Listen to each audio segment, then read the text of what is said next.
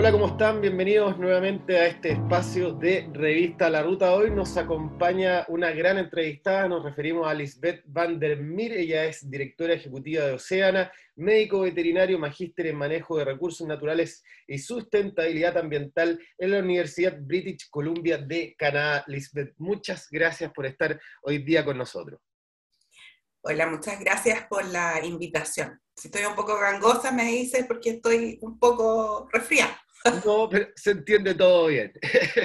Mira, hoy día queremos contarles a la gente que queremos hablar de una manera muy macro de en qué situación se encuentran nuestros océanos, cuáles son las cosas que actualmente le están afectando más, impactando de manera negativa y en ese sentido preguntar cuál es la situación actual de los océanos a grandes rasgos, tanto a nivel mundial, regional y nacional. Bueno, es una pregunta bien extensa porque los océanos hace muy poquito, yo diría que hace como 15 años, se pensaba que era esta masa de agua interminable. Nadie había estudiado mucho, no había mucha ciencia, no se sabía, conocía como que habían cordilleras, igual que en la Tierra, ¿cierto? Sin embargo, es la mayor parte de nuestra Tierra, el 70% es agua. Entonces, de a poco, empezamos a ver que, bueno, que desde los 60 el, el océano se empieza a extraer de forma masiva en las pesquerías, ¿cierto? Los peces se empiezan a pescar por todos los países. Recién en 1991 se pone límite a las aguas nacionales e internacionales y ahí ya en los 90 empieza el manejo del océano per se. O sea, ahí nos damos cuenta como naciones que hay una gran riqueza, ¿cierto? Pero que también hay un límite. Y ese límite se empieza a calcular más o menos de los años 90. Tenemos mucha información eh, sobre lo que hay en el agua. Desde el año 60 más o menos empiezan a ver la cantidad de peces, ¿cierto? Que hay. Y después nosotros por modelos matemáticos se empieza a estimar cuántos peces quedan. Y ya en el año 2000 nos damos cuenta de que efectivamente la mitad de las pesquerías, casi el 60%, ya estaban colapsadas o sobreexplotadas. Y ahí empieza el manejo como individual del, del, de, de, los recursos pesqueros. Y bueno, ahí se divide el océano, ¿cierto?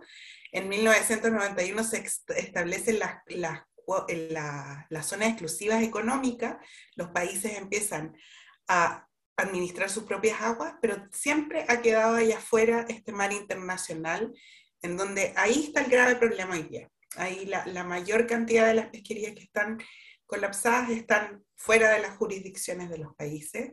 También la contaminación, ¿cierto? El océano ha sido históricamente el basurero de la humanidad. Eh, hay que saber que todavía existen casi 16 países que tienen relaves al mar. Chile hace poquito eh, estableció que el último relave que estaba tirando al mar, que era de la CAP en Huasco, no lo podía seguir haciendo. 8 millones de toneladas eh, de plástico llegan al año eh, y eso ha sido irreversible. O sea, eso es año tras año tras año, estamos dejando miles y millones de toneladas de plástico en el océano. y toda esta industrialización, ¿cierto? Que mucha nunca fue regulada y terminó en el océano. Entonces, para darte grandes rasgos, a nivel internacional y nacional estamos todos casi igual. Nadie ha progresado mucho más que otros. Nosotros en Chile a lo mejor hemos protegido más, hemos em, eh, puesto un poco más de énfasis porque nuestra costa es muy larga, pero a nivel mundial el océano ha sido dejado atrás por muchos años. Quería ah, preguntarte, eh, ¿qué actividades son las que más causan daño a los océanos? Si tú nos pudieras contar. Bueno, en los últimos años hemos visto que efectivamente todas las actividades humanas causan daño, ¿cierto? Unas más que otras. Eh, nosotros en Oceana hemos eh, estudiado mucho, bueno, a nivel mundial, ¿cierto? la perforación de petróleo esa sin duda es una de las grandes deficiencias que, tiene el mundo, sobre todo por el riesgo que tiene cuando estas se, rompen, ¿cierto? Y, causan grandes estragos. Pero, y, y, ese es un gran tema, por ejemplo, en Brasil, en países que tienen petróleo. En Chile, uno de los grandes temas que tenemos es la salmonicultura eh, y también el depósito de relaves, eh, que ha sido solo una empresa hasta el día de hoy. Sin embargo, esto es algo que se está buscando a futuro. Eh, esas fuentes de contaminación son muy grandes. También están las termoeléctricas que cambian la temperatura del agua. también están las plantas desaladoras ahora, que son supuestamente la solución para la sequía. Entonces hay que pensar que todo el equilibrio del océano es muy fino. Eh, por ejemplo, una macha eclosiona, eh, o sea, cuando tiene que sacar sus larvas, ¿cierto? Necesita un nivel de salinidad que va eh, entre el 0,02 y el 0,03. Entonces, si por ejemplo ese año hay sequía y no llegan los ríos o los acuíferos empiezan a bajar, ahí ya la salinidad empieza a aumentar del océano y la macha no logra eh, nacer, digamos. Entonces, el, océano tiene un límite muy fino y también por eso cuando cambia la temperatura, cuando se extraen las algas, cuando tú haces cualquier cambio muy chico en el océano, eso representa un cambio gigante para la vida que vive eh, dentro de las cinco millas, yo siempre digo, eh, eh, la gente como que no se imagina esto, pero justo enfrente de las costas, en Chile existe el talud continental, se llama, que es que va planito, ¿cierto? Y ahí todavía hay luz. Entonces ahí está toda la vida. Y eso generalmente ocurre entre las 5 y las 10 millas en Chile. Después esto cae y es mucho más profundo y ahí hay otro tipo de especies. Entonces la mayor cantidad de vida de nuestro océano acá en Chile está dentro de esas 10 millas que yo diría que son como 30 kilómetros hacia adentro eh, del mar. La gente como que no lo ve un poco así, pero ahí está toda la vida, digamos, concentrada. Y ¿Tú nos puedes contar, por ejemplo, cuáles, en, qué se traducen estos impactos finalmente, pérdida de biodiversidad, eh, problemas con las algas? ¿Nos puedes ir contando un poco algunas cosas para que la gente se entere sobre cuáles son los, finalmente los problemas que están pasando hoy en día en los océanos? Bueno, te voy a poner el ejemplo de la salmonicultura.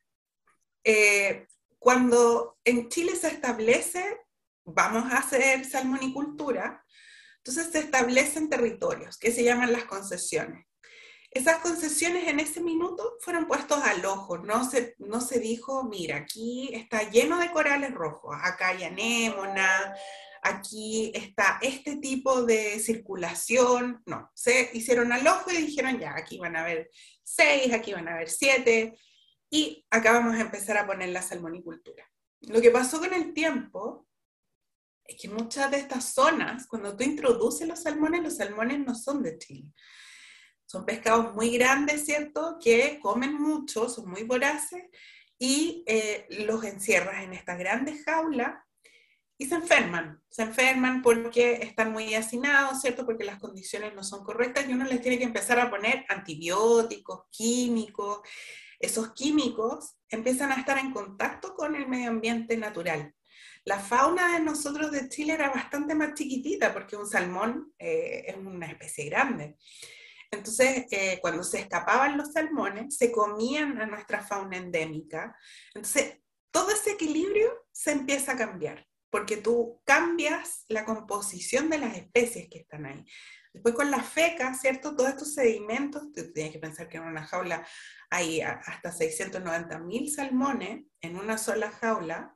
Entonces, la caca que se va para abajo forma sedimentos y tapa todo el fondo oceánico y eso demora miles de años en volver a ser lo que era antes. Entonces, si tú no estudiaste bien las corrientes, el oxígeno, esto empieza a quedar sin oxígeno y esas zonas después son zonas muertas. Entonces, eh, ese es el tipo de daño que le hacemos a nuestro ecosistema cuando empezamos a hacer grandes cantidades de producciones de algo.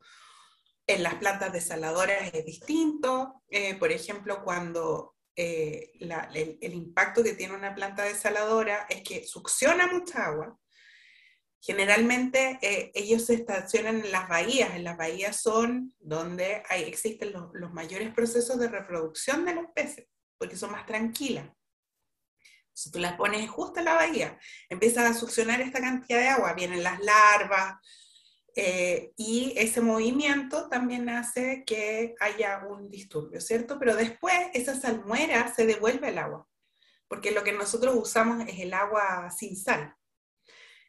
Miles de toneladas de sal se devuelven en una sola bahía y esa bahía queda estéril porque la salmuera lo que produce es esterilidad de los eh, ambientes, ¿cierto? Por eso la carne, por ejemplo, antes, para, en vez de tener refrigeradores, se, les ponía una gran cantidad de sal y con eso se, eh, como el charqui, ¿cierto? Entonces se deshidrata, todo muere y eso puede perdurar por muchos años. Lo mismo pasa en el océano. Entonces, por eso todos estos cambios que uno ve a lo mejor, ¿qué va a ser un poco de sal en el océano de vuelta? Porque entendemos que hay sequía, eso es, es algo que nosotros no, no, pero estas cosas sí tienen un impacto a largo plazo que cambian toda la composición del océano. La salmonicultura, las plantas desaladoras, un relave, todos tienen esta misma, digamos que, que, que todos pensamos que el mar era infinito y en realidad las corrientes estancan muchas de estas cosas, muy costeras, y bueno, por eso tenemos estos problemas en Ventana, que es una bahía, ¿cierto? Por eso tenemos estos problemas en Mejillones, que ahora el agua es turquesa, no porque esté limpia, sino porque está completamente estéril. Entonces ahí es donde yo creo que eh, es súper importante educar a la gente de que esta agua turbia que tenemos en el océano nosotros como media verde de repente, no es que el agua esté sucia, ahí hay surgencia, que es la vida el alimento de todas las especies. Preguntarte, ¿cuál es el panorama de la pesca industrial y la realidad nacional en ese sentido? Bueno, mira, hay eh, eh, en nuestro país, en general, el 57% de las pesquerías están o colapsadas o sobreexplotadas. Después, cuando tú empiezas a desglosar esto, tú te das cuenta que la mayor parte de nuestras pesquerías son pelágicas. ¿Qué significa eso? En el océano, nosotros los que estudiamos el océano dividimos en tres capas el océano porque los peces transitan en tres capas. Los pelágicos son los que están más arriba, son los más chiquititos y los que tienen un ciclo de vida más corto. Son la sardina, la anchoveta y el jurel. Entonces, estas especies pelágicas más o menos en la cantidad de extracción de pesca total que nosotros hacemos en Chile representan el 70%, porque son pesquerías que año a año eh, van cambiando, pero tienen un gran volumen. O sea, en eh, el jurel se pueden pescar eh, casi 700.000 toneladas, la sardina 500.000, la anchoveta también son como 700.000. Y esas pesquerías son un poco más fáciles de manejar porque si tú haces algo hoy día, al otro año tú ya puedes ver los buenos efectos del buen manejo de hoy día. ¿ya? Y esas son las pelágicas, las que están arriba. Las que están en el medio son las demersales. Y esas especies son longevas, o sea, tienen 10 años, por ejemplo, la merluza, la merluza común, la pescada que llama la gente, esa dura 10 años su vida dura 10 años, entonces el cambio que tú hagas hoy día en el manejo lo vas a ver reflejado en 10 años. Esas pesquerías, la mayoría de ellas, las demersales y las bentónicas que están pegadas al, sustrato, esas son las que están en más peligro por em, diferentes causas, porque la industria, por ejemplo, está pescando con pesca de arrastre de fondo, entonces es como cómo pescas y dónde pescas es el mayor efecto. Entonces, hay artes de pesca que son más sustentables, ¿ya? Eh, y también digamos que el esfuerzo, ¿cierto? Si el bote es chiquitito, tú no puedes traer mucho en ese bote, pero si el bote es muy grande, em, ahí eso es que se llama el esfuerzo. Esas son, em, y, y eso induce un estrés en el sistema. Entonces, como uno sabe que hay un estrés en el sistema, los peces empiezan a ser más chicos yo no sé si ustedes se acuerdan, pero em, por ejemplo, la, la, merluza común, la pescada, antes era muy grande. Era un pescado súper grande que uno iba a la playa, ¿cierto? Se comía un tremendo pescado.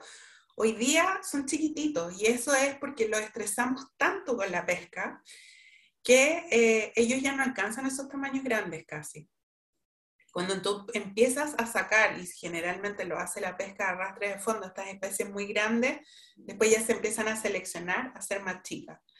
Y también porque hay un mal manejo, también con la reineta pasado, ¿cierto? No, hace poco la reineta eh, empezó a hacer este pescado que todos comíamos. Antes era la merluza, pero como la merluza empezó a depletarse, o sea, a colapsar, empezaron a, empezamos a comernos la reineta. Y también la reineta ahora está más chica. Entonces esos son signos de que las pesquerías no están bien. Em, un pez grande en tu plato significa ese pez ya se reprodujo una vez, ese pez eh, eh, ya ha tenido una vida larga, ¿cierto? Ya lo pudiste pescar.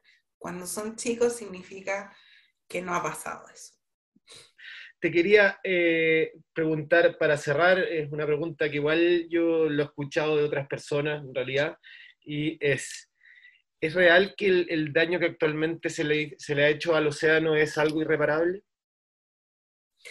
Bueno, yo que he trabajado en esto eh, más de 15 años, no lo es. Eh, el mar es muy resiliente, es una, una cosa impresionante cuando tú dejas de hacer algo, por ejemplo, yo, este ejemplo eh, no está tan respaldado por la ciencia como otros que sí, que tú cierras una pesquería o empiezas a bajar la cuota y después al otro año empieza, eh, el jurel es uno de ellos, o sea, en 10 pasó de 400.000 a duplicar su biomasa a 900.000, o sea, había el doble de jurel en, en 10 años, por buen manejo.